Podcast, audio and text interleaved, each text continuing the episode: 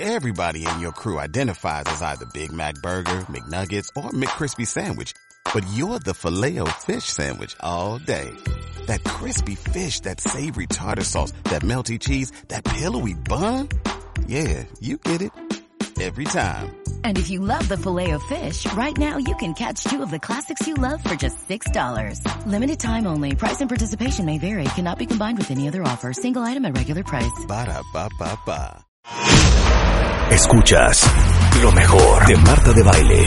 Solo por W Radio. Ya llegó Álvaro Gordoa con nosotros, nuestro consultor en imagen pública, director y docente del Colegio de Imagen Pública. Y hoy vamos a hablar de algo muy divertido. ¿Por qué nos cae mal gente que ni siquiera conocemos? ¿Qué tal, eh? Qué prejuicio. Buenos ¿Se llama días, Álvaro prejuicio? Buenos días, y sí, se llama prejuicio. Eh, un Gordea, prejuicio. dije. hay, Gordoa.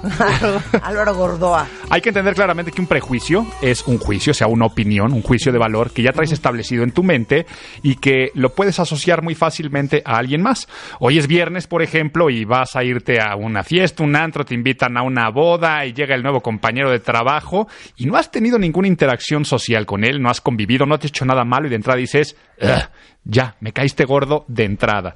Y todo- Oigan este estudio, por favor. Cuéntales del estudio que me parece interesantísimo. Hay un estudio de la Universidad de Stanford que dice que la información que obtenemos de la otra persona no es tan importante como sus gestos, postura, apariencia personal, expresión, mirada.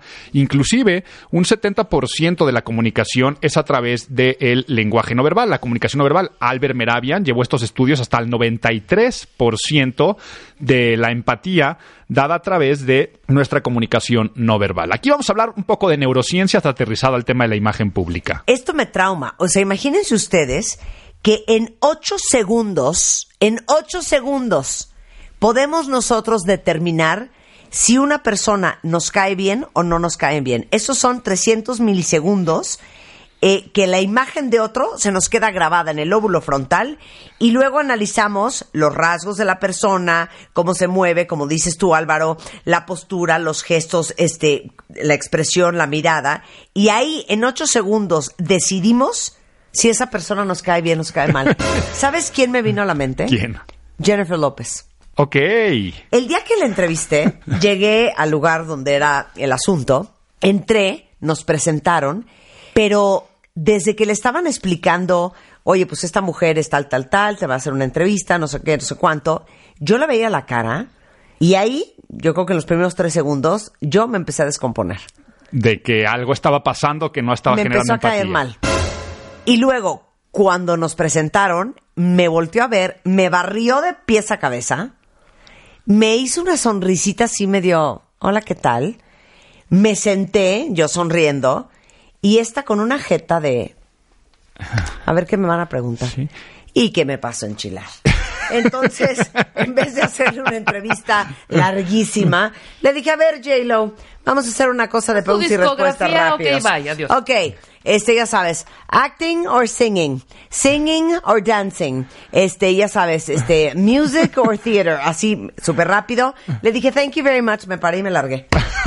Me cae fatal Jennifer ¿Qué López. tal si en ese momento Marta tenía un cólico o algo? También es, hay que pensar en ponerte en los pies de la otra persona. Esta mujer viene de conciertos, Rebeca, una lucha continua. no seas arrastrada. No, muy pesada porque yo fui. Y ¿Tú fuiste? Claro, y dijimos, ¿qué es esto? Adiós, bye. Adiós. Muy, muy pesada. siete preguntas, me fui. Pesadísima, güey.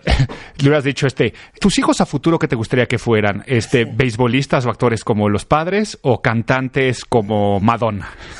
Anda, exacto. Exacto, wow, exacto. supergol. Exacto. Oye, eh, y además allá traías tú un prejuicio tal vez de Jennifer López, porque la ves actuar, la ves en otras entrevistas y tal vez te puedes... ¿Sabes con quién nos pasó, Marta? Con Patch Adams.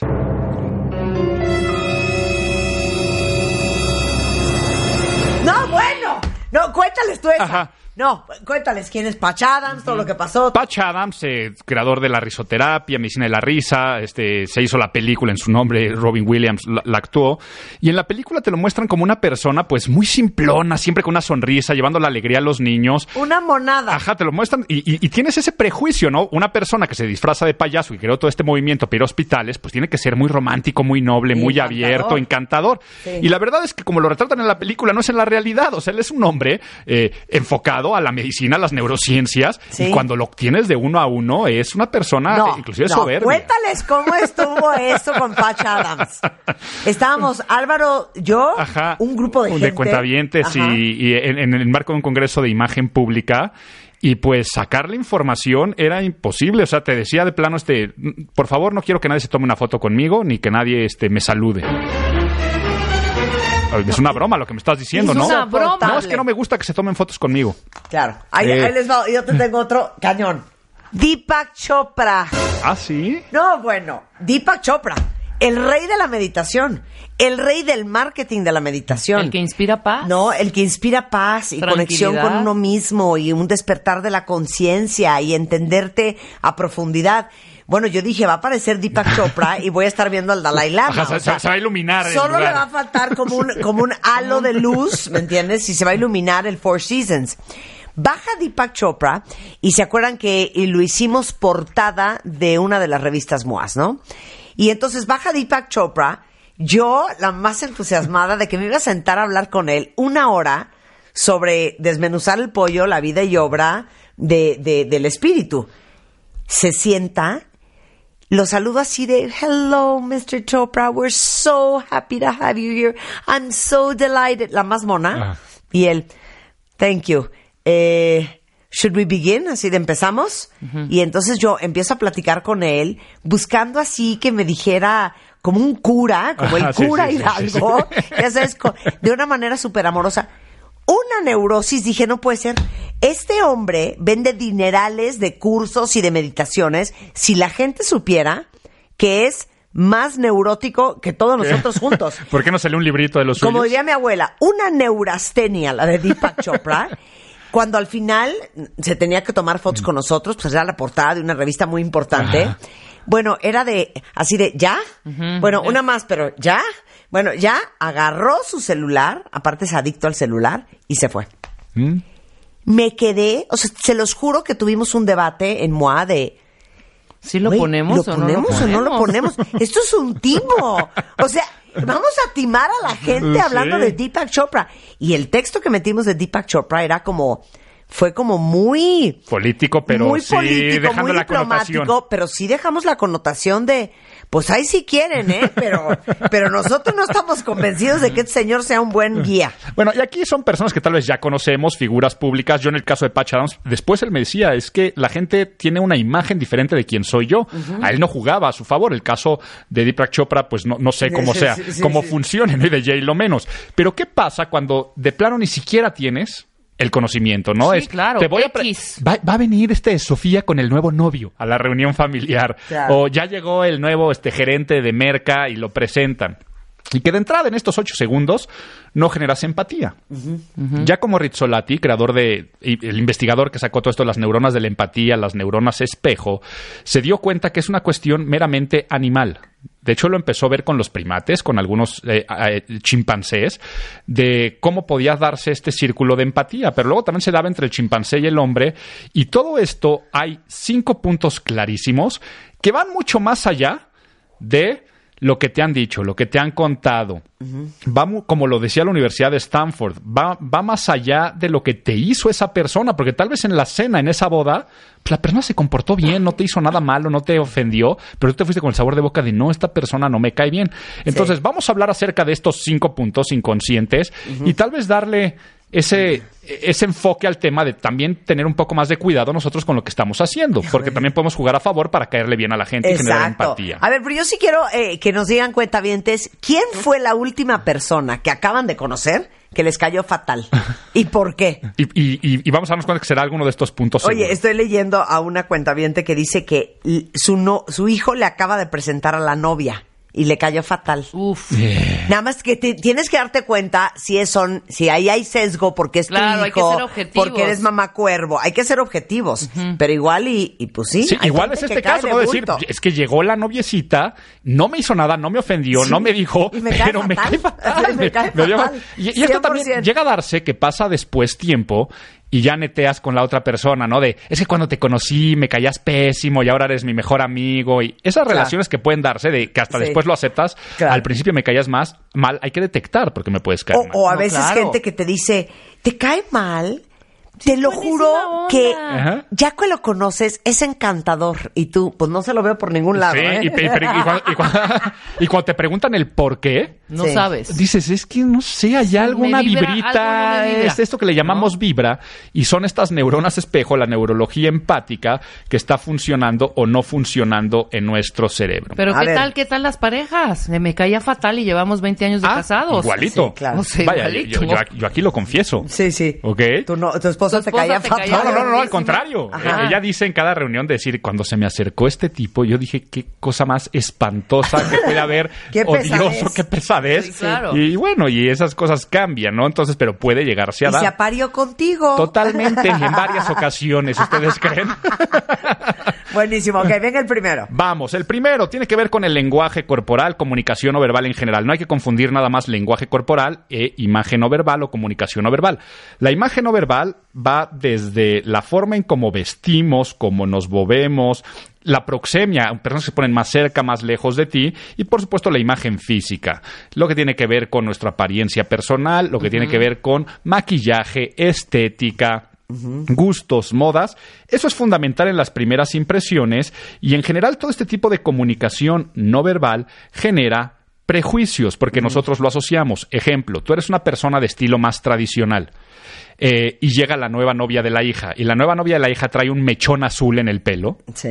y ya por ese caso, tú vas a poder empezar a relacionarlo con rebeldía, poca seriedad, inclusive si eres una persona pues más chapada a la antigua, podrá decir seguramente este, está metida en adicciones, no ha de estudiar, no ha de ser, y tal vez es una cuestión que está Claro. totalmente de moda.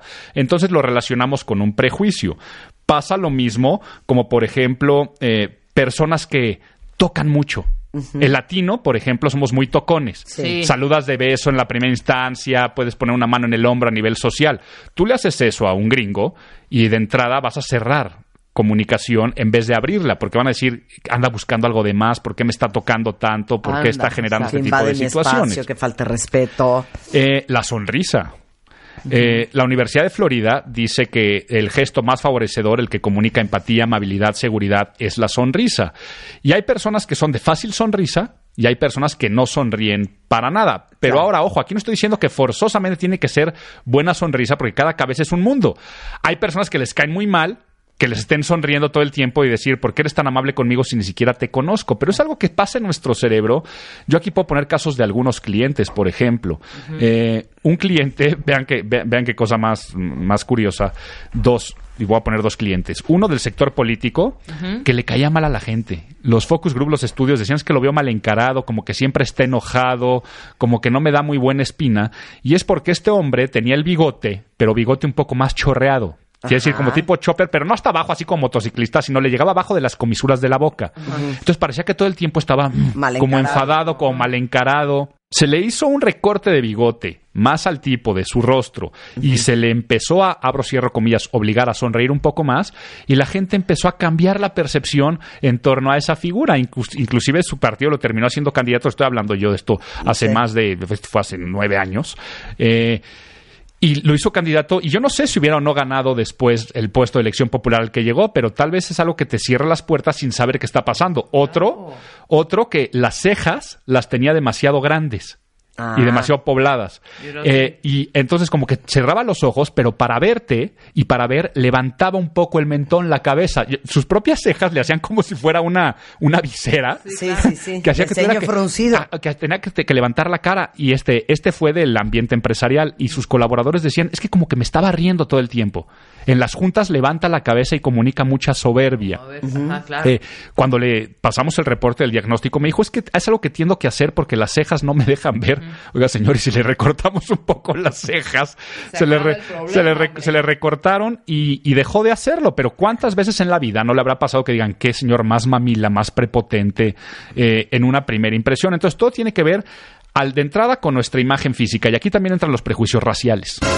Eh, sí totalmente. De- los de los de género los, los de cualquier índole que tenga que ver con algo que a ti te han dicho que es opuesto a ti o simplemente por eso, ¿no? O sea, si te dicen te va a presentar a un alemán, tú te imaginas que un alemán va a ser con ciertas característica- características físicas, pero también de personalidad.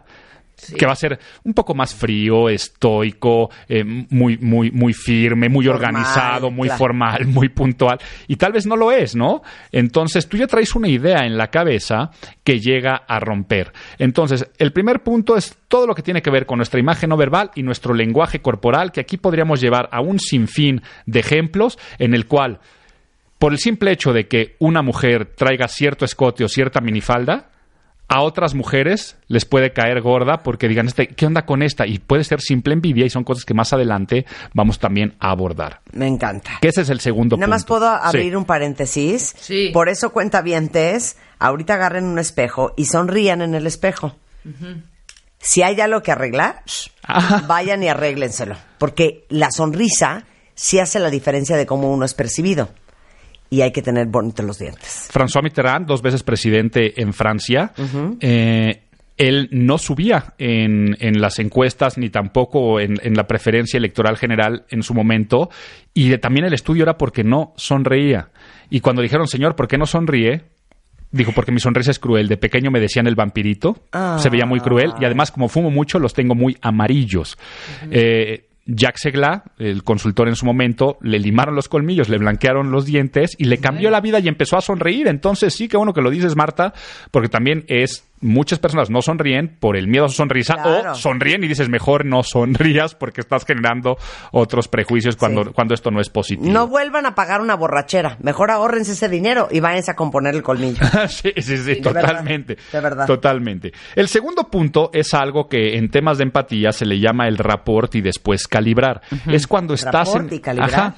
Eh, también esto lo aborda la programación o lingüística. Es cuando estas neuronas espejo realmente se da el efecto en el cual yo me puedo meter en ti, tú te puedes meter en mí en un sentido meramente emocional. Y aquí es donde se genera la verdadera palabra simpatía, que la gente a veces confunde con ser simpático a ser chistosito y no. La simpatía es cuando ya me caíste bien, nos pusimos los dos en el mismo nivel y después continuamos una relación, pero hay con personas con las que no puedes nunca sintonizarte, en el cual tratas de tener una plática y la manera desde cómo te responde la otra persona, cómo se conectan, hace que no, que no se calibren. Quiere decir que nunca lleguen a ese punto de nos simpatizamos. Entonces la primera impresión generalmente va a ser opuesta. Y esto da muchísimo en personalidades opuestas. Ejemplo, la clásica persona súper positiva, optimista, que todo el tiempo está sonriendo, que este que si hace este, un- unos cuantos días fue el Día de la Madre y mandaba mensajitos en el chat de gifs bonitos y románticos y de empatía.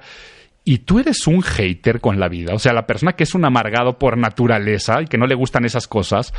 Cuando está en una primera impresión y llega esa persona que es muy perky, muy simpática y tú eres más, eh, tú eres más Grinch, de entrada se van a repeler.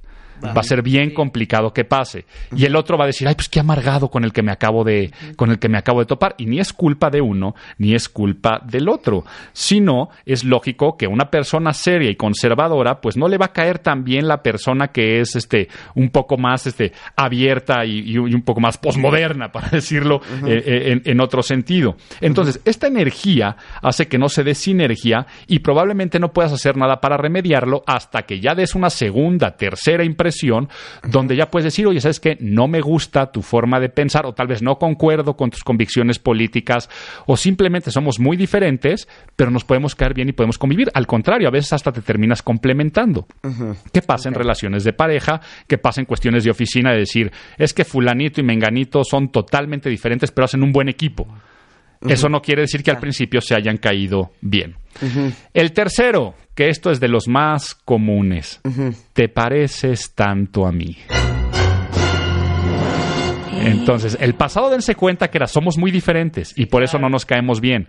Pero este, aquí es donde entran la envidia y los celos. Te pareces mucho a mí o representas lo que yo quiero ser y no soy. Y de manera inconsciente. Entonces, si tú eres el chistosito del salón de clases y entra otro chistosito del salón de clases, el nuevo alumno de la generación, te va a caer mal porque sientes que te está robando tu lugar.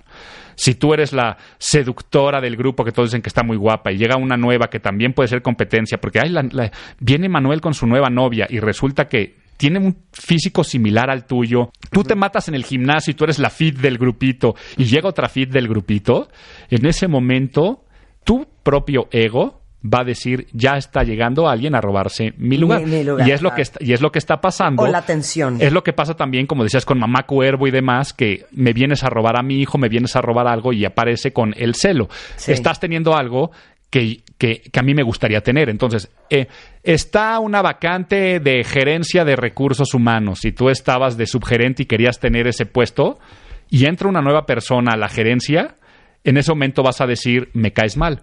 ¿Por qué? Porque tienes algo que a mí me gustaría tener Ey. y yo no tengo.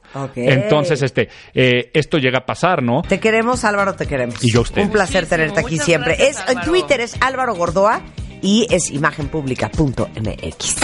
W Radio. Escuchas lo mejor de Marta de Baile. Solo por W Radio. Every day, we rise, challenging ourselves to work for what we believe in. At U.S. Border Patrol, protecting our borders is more than a job, it's a calling. Agents answer the call, working together to keep our country and communities safe. If you're ready for a new mission, join U.S. Border Patrol and go beyond. Learn more at cbp.gov/careers.